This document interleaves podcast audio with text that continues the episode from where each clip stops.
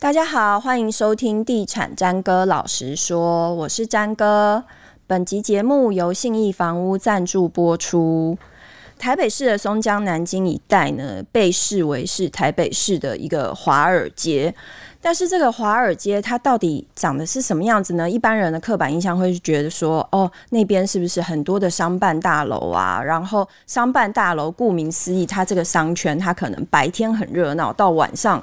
就变得好像人很少，但是其实松江南京这一带呢，其实也可以找到许多高 CP 值的豪宅。今天我们邀请到区域的专家来帮我们分析这个所谓的台北的华尔街有哪些区段可以找到豪宅，以及呢这个区段的一些优缺点的介绍，让呃想要来这一区买房的人可以更了解这个区块。欢迎信义房屋松江南京店主任黄文玲，欢迎文玲。大家好，我是新意房屋松江南京店主任黄文玲。好，那那个一开始我们就讲到说，哎、松江南京这一带就是被大家称为台北的华尔街。那这个台北的华尔街，一般人都会。觉得刻板印象会觉得说，哦，周围很多商办啊，那很多人在那边上班，然后这些上班的人下班之后，会不会周围就变得黑摸摸的？其实不是，其实它之所以被称为华尔街，是因为商办多，然后它底下的那个金融机构也非常多。嗯，但是除此之外，其实它的生活机能也是相当的好。嗯，像是它的地理位置，它交通非常方便。嗯，它会在台北市的算是正中心哈，捷运红线跟绿线的交叉口。嗯，那其实这个交汇。处的话，其实对于我们交通动线是非常的简便。那附近环境的公园也非常多，有呃四平公园、一通公园，还有松江公园。所以它就是往稍微巷弄里面可以找到这些生活机能。嗯，可以的，嗯、对，还蛮多的。嗯，对。然后它的像它的学区也非常的不错。嗯，它有长春国小。大同高中的国中部、长安国小跟长安国中，嗯嗯哼，这些对于住家环境来讲，其实都是非常加分的。嗯，好，除了你刚刚提到的有关于交通，就是捷运嘛，然后还有巷弄之间有公园，然后有一些学区的部分。那日常采买，其实，在巷弄里面也可以找得到，对不对？采买的部分，我们就是可以像是我们这边有视频徒步区，是妈妈辈最喜欢的，就是女人街。它的女人街这边视频街的地位重要性，就像我们年轻人最爱去的东区那般的存在。上班族中午用餐买便当，也在视频商圈这边可以获得满足。像是富霸王猪脚跟视频刀削面，哦，这很有名啊。嗯，那要排队的，嗯、要抽号码牌。我前两天因为最近是那个闰二月嘛，然后。就是说妈，哎、欸，女儿要给妈妈买猪脚，然后我就去查了这个富霸王猪脚，结果大排长龙，哎，真的，那有你有抽号码牌？没有，后来没有，懒得为妈妈去排队，就插队。对，所以那边生活机能，原来这个生活就是原来这个四平商圈是在松江南京一带。对，就是在我们这边最主要的这个商场，嗯、然后它是个徒步区，嗯、然后就是平常的话，我们摩托车是不骑进去的。嗯，然后其实这边呃各类型的这个大小的餐厅哈，小譬如说小的小吃店，好，或者是说比较有名的，就是各色的餐厅，像王品它旗下有陶盘屋、和风小馆、西提。巨北海道火锅、尬锅、香辣这些，它的旗下的这个直营品牌有六个，都在这个区域，等于是王品一条街了。哎，对，还有其他更多。嗯、对，那其实像独一些比较小型的，像呃独立书店，像这种呃独立书店也是可以找得到。还有远见天下出版社总部在这边，嗯，好，有开设了书香花园餐厅，就在建国北路六巷十一号，它是地中海式的外观设计，加上复合餐饮。很有特色，其实有机会可以去用餐看看，嗯哼，嗯哼，感受一下那个氛围。所以刚刚提到了这么多的生活机能啊，还有它的一些藏在巷弄里面的一些公园，或者是台北市的那个孟母比较向往的学区，这么多的优点。所以造成其实这个区块在近期是有蛮多的都更案正在进行当中吧？嗯，对，是的，这边很多指标大案进目前就是呃正在进行中。我们也预估这些案子它的形成时间大约在二零二六年到二零二九年的之间。嗯，好像住家类型的这个建案已经落成的有四平商圈里的生阳十里华，好，还有就是我们松江南京捷运口旁边的上面的卓峰。好，还有建国北路上的地喜，跟即将落成的惠泰红、长美玉跟首泰成人之美。刚刚提到这些建案，好像其实都不便宜了诶。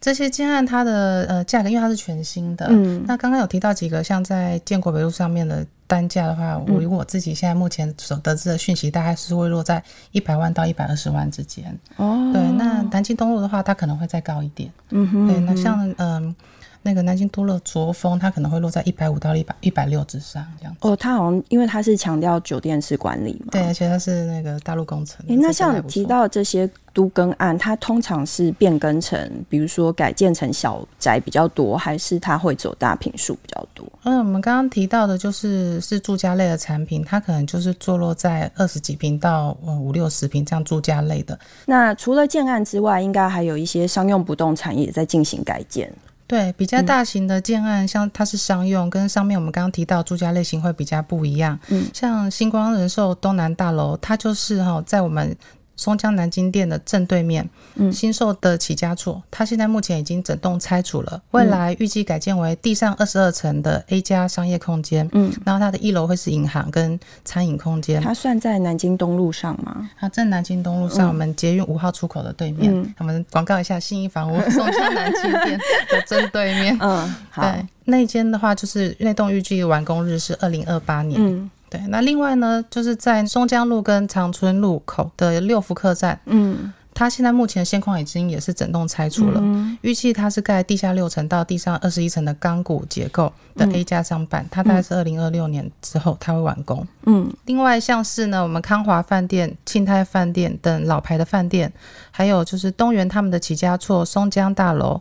以及。元大人寿它地上权案在二零二五年后会完工哈，嗯，还有丽奇松江大楼，它也是预计在二零二五年后完工。那国泰松江大楼已经完工了，它也都是属于在这个区块。其实我刚刚算一算，那个 total 就是包括商用不动产的改建啊，这样算大概就已经有八到十栋，有正在进行当中。对，没错，对，所以未来如果真的完成的话，对区域会有很大的影响。影响就除了它改建完之后，还有其他比较嗯。产权比较单一，但是它属于比较旧的一些办公室的这些业主，嗯，他也会看到说，哎、欸，他们这样子的成功案例，嗯、但也可能会呃效仿。应该还有很多是在谈，对，还有潜在在谈的。对啊，对啊，对对对，像这个都更案比较多的区块啊，对区域的中古屋通常会造成什么样的影响？大型的商办跟大型住家，它的形成，它会为区域带来就是人潮，有上班族及住户本身，它会增添食衣住行娱乐的这些消费力。嗯，在这个区域会形成正向的循环，增加我们生活的机能。其次呢，因为这些大楼他们是预计是在二零二二年开始到二零二九年完工这段期间，嗯、那他们原属在这些的、呃、这些基地里面的这个原有的办公室的这些住户。跟业主，他们必须要另觅其他的住户，他们就是要另外再对另外再找嘛。嗯、所以就是就地缘性来讲的话，他们还会是在松江南京这一段来找。哎、欸，那我很好奇，就是这里原来的业主，他们也会在原来的地方找，他们比较不会到别的区块。对，因为他们可能在业务，他们他们的面对的业务的那个配合的厂商，嗯，来找他们，就是在这个区块，哦，所以也不太适合方便在。所以商办也有地缘性，有其实有，嗯哼，对，就是真的很不得已，说真的找不到很适合的，他们可能会跑到外区，呃，五期或什么，但不然如果有适合，他们一定是留在原本的地方。嗯哼嗯哼，OK，好，除了刚刚提到就是他们有一些需求以外，还有什么样的优缺点吗？我们都更期间呢，它会有一个那个建筑的黑暗期，嗯，它免不了呢，在这些基地的附近会有大型的机具啊、工程车进出，它可能会影响我们这边周边的交通，跟这个建案四四周的邻居的那个生活的品质。嗯、但是这个黑暗期过后，这个新建案的价格，它会带动我们周边这些中古屋的价格。嗯哼，可是，在交通黑暗期的当下，它的价格会不会比较好谈？呃，有这个可能性。如果说真刚好屋主真的是他有需求，是说他可能要移民或什么，他把这个房子拿出来卖，那相对因为这个黑暗期的存在，他可能会有声音，他可能会有一些比较不适合对居住的地方，那他又急着要脱手的话，他是有机会去做一个就是价格的讨论的。哦，所以就是如果遇到屋主急售加交通黑暗 期，其实其实多去走走，找到点了，找到切入点。其实本来就是看房就是要这样，你要找到切入点呐。对对对，然后去勇敢议价嘛。对对，那通常就你第一线遇到的一些客户来讲，会到松江南京这一带找房子的人，他们多半是有什么样的背景，或是他们有什么样的需求？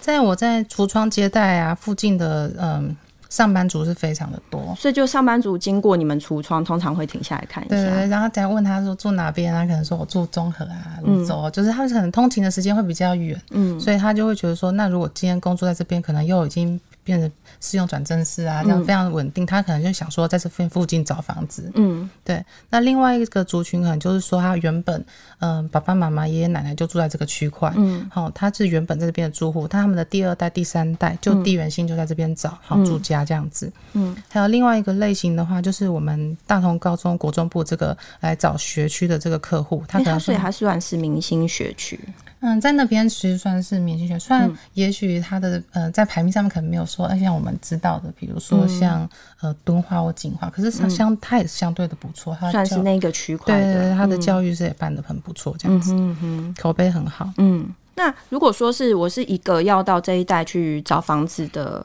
购物族来讲，就是你可以帮我们分析这在这一带居住有什么优缺点是要。在进入这一块的时候要注注意到的吗？我们这边的话，就是呃，刚刚有提到的，就是说呃，我们这里是双线交汇，好，它的优点、嗯，还有附近的公园很多，还有学区，嗯，那还有它人文荟萃，嗯，这边的住户哈，或是在此经商的业主呢，我觉得他们呃，相对的他们的品味是不错，谈吐上面，好、嗯，沟通上面也是有相当的有有相当好的水准，嗯，那这边的缺点主要就是说，因为像我们刚刚提到，它就是属于呃台北市就是最早发展的一个。区块，那很多住户实在是在这边的老住户，就是一些业主。那相对的，它的屋龄就会比双北的一些新兴重划区它来的会比较旧，嗯，这是值得去注意的地方。嗯哼，那像刚才你提到看房子的人，有很多是上班族经过，然后可能他吃饭时间经过橱窗，然后或者是下班时间经过橱窗，他看到就会想要问问看。可是我本身蛮好奇的，因为一般的上班族买得起这区的房子嘛，这区房子的价格带大概是怎么样？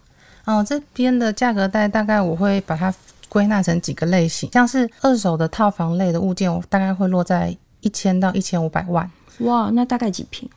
大概十到十五十五平左右。嗯哼，所以适合单身的上班族。对，看看屋龄新旧，它会不太一样，适合上班族这样子。嗯、然后二手公寓的产品大概就是适合小家庭。嗯，一千五百万到两千五百万。嗯哼，大概就是也是十几平二十。二十几平的这个空间，那你刚刚提到屋龄啊，像这个二手公寓两千五百万以内可以买得到的话，嗯、它的屋龄大概会是几年？呃，屋龄有可能落在三十五到四十五年，所以比较久，会比较久。嗯，所以也需要另外就是准备一笔装修的费用、呃，会有这个可能性，因为前屋主他所用的格局跟他的设备不一定是我们真的完全喜欢的，嗯、所以可能还是留一个呃可以装修的费用会比较适合这样子。嗯哼。嗯电梯滑下的话，呃，会因为它的空间好，会加上一些些呃微量的公设比、嗯，所以它的价格会是在两千五百万到三千五百万左右，还可以买得到。嗯。嗯，那新古屋的话，就是大概会是在十到十五年左右的这种电梯大楼，好、嗯，那可能也是有一些是有呃品牌的建商，好、嗯，它的价格是落在五千万到八千万，三到四房的这个产品。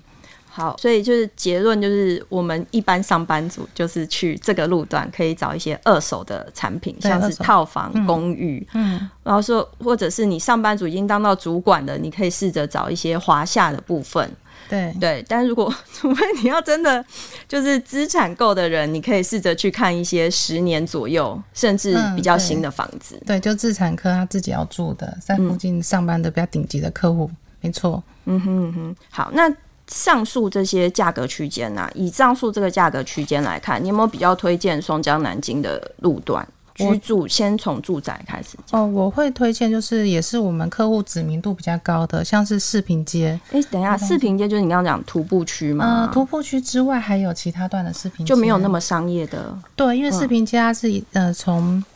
吉林路到建国北，嗯，但是徒步区那一段只有在松江路到一通街，哦，一小段，嗯哼，对，对所以其他的地方的视频街是还 OK 的，嗯，对，然后还有就是呃一通街，嗯，一通街的巷弄也是非常的不错，嗯，那附近有一通公园，嗯，有些就是休闲的这个设施，所以也是受到客户很喜欢这样子，嗯，然后还有一江街，嗯，好吉林路，因为我想我刚刚挑选的这些都是客户知名度相对比较高，因为他可能街道没有那么。大条相对它的车流就会比较小，它的声音就会比较小，所以很比较适合住家。嗯哼，就是离商业机能不算远，但是它也也可以保有居住的品质的地方。对，没错。嗯哼，那如果是从商办来看的话，一般的企业主会挑哪些区段？如果是商办来看的话，因为我们讲到就是比较气派门，就是门牌它比较好听的，那当然就是南京东路跟松江路、嗯、这两条，就是知名度是非常高。嗯、如果在这两条的商办来讲的话，其实它的那个控制率不会高于五 percent。就是也不好找，都是满的，对对对，那应该也比较贵，嗯、呃，要看新旧，对，要看新旧，要看新旧，嗯哼，好，那刚刚讲到的这些，包括呃路段啊，包括房价，对于想要进入这一区的购物族，你你可以给他们大概两到三个建议嘛，就是要先想清楚的地方。嗯，在这边如果在这边自产的话，我觉得它优点就是真的是非常的方便。嗯，但是嗯，对于首购族来讲的话，我会建议说，就是。把你身上的那个自备款，好用一般银行现在目前给我们七到八成的这个贷款去回推，嗯，去拟定自己的购物预算，嗯，就是我举例哈，假设说我们预算是在三百万到六百万的这个自备款，嗯，好，那我们回推的话就是买在一千万到两千万的这个物件，嗯哼，那像这样子的物件呢，我们在市场上面可以看到，就是十二平以上的套房到二十五平的公寓，其实还不差哎、二十五平公寓其实也可以。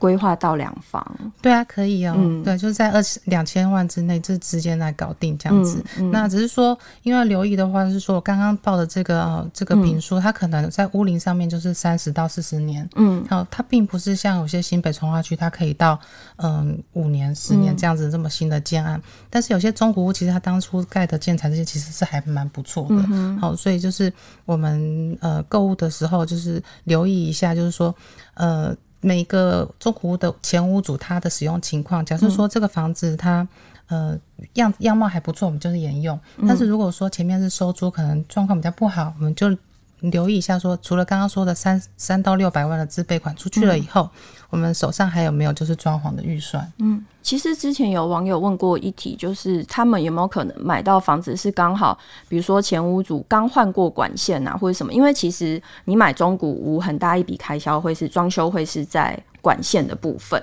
然后，如果说这样子的状况，前屋主会告知嘛？然后买的人会不会先知道说，哎，我这个其实刚换过管线，那在管线部分我就可以省一笔预算，这样。哦，如果提到的是管线，我觉得前屋主应该会一定会告知，都会讲，嗯、因为这是一个蛮大的优势，嗯、就是我们换就是呃水管嘛，还有电线，嗯、那这个是属于呃安全性上面的这些考量，可能前屋主已经先做过了，嗯、那他呃跟买方这样讲的话，这个房子肯定是会更好卖。它的它它会出现在现况说明书上面吗？目前我们标的物现况说明书上面是有一条题目是有有没有更换过水电管线，但、嗯、是什么时候、哦、什么时间点更换过的？嗯，所以也可以建议购物组就是在看中这个物件的同时，也可以问一下中介说，哎、欸，这个他到底有没有换过，然后再确认一次。嗯，就是各式的物况都要了解，就是先了解就是嗯、呃、这个物件的不动产说明书，嗯、哼这个是还蛮重要的，在购物前就是一定要读过。嗯哼嗯哼，好，那还有什么样的建议可以给大家吗？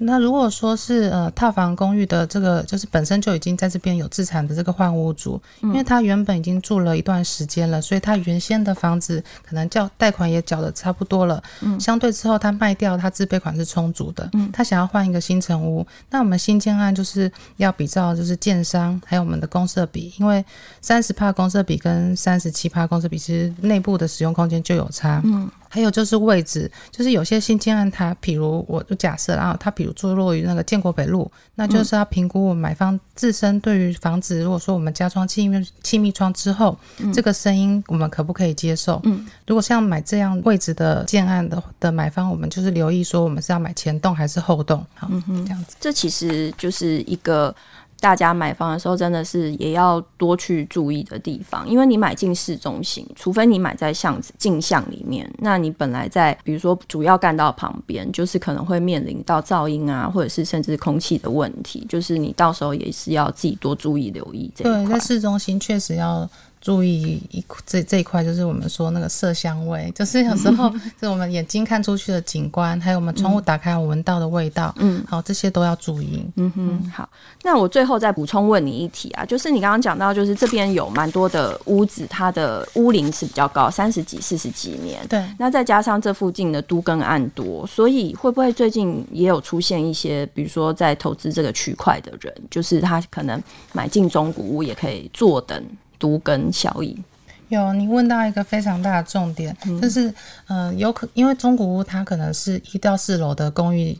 产品，或就是或者是一到三楼的，它土地持分是非常的高，嗯，因为像中古屋它越久，它的坐落的位置其实也越好，对，然后你看坐落的位置越好，然后土那个。持有的土地又非常高，嗯，确实会有一些人，他是买买进来，就是他可能租人，或者是他自己本身暂时住一段时间，然后去等那个都更。嗯，但是我们要比较留意的是说，因为在正中江。路上面还有正南京东路上，它的土地使用分区是属于商三。嗯，可是在我刚刚呃念的，比如说四平街、吉林路，他们有些巷子其实属于住三。嗯，那这样子的改建下来的那个效益，效益不一样，它并它是不一样的。嗯、还有就是它的呃所有权人也不是那么单一。嗯，所以呃谈的时间可能会稍微比较长一点。嗯，这都是要考虑进去的地方。哦。所以如果建议想要投资的人，还是要搞清楚地目。地目还有就是呃巷宽够不够宽？嗯、可能巷宽最好是高于八米这样子。嗯哼嗯，好，今天谢谢文玲来告诉大家怎么样在松江南京这一带找到好房，还有松江南京这一带它环境的优缺点，也提供给想要到这一区找房子的人来作为一个参考。谢谢文玲，谢谢詹哥，谢谢。以上节目由信义房屋赞助播出，拜拜，拜拜。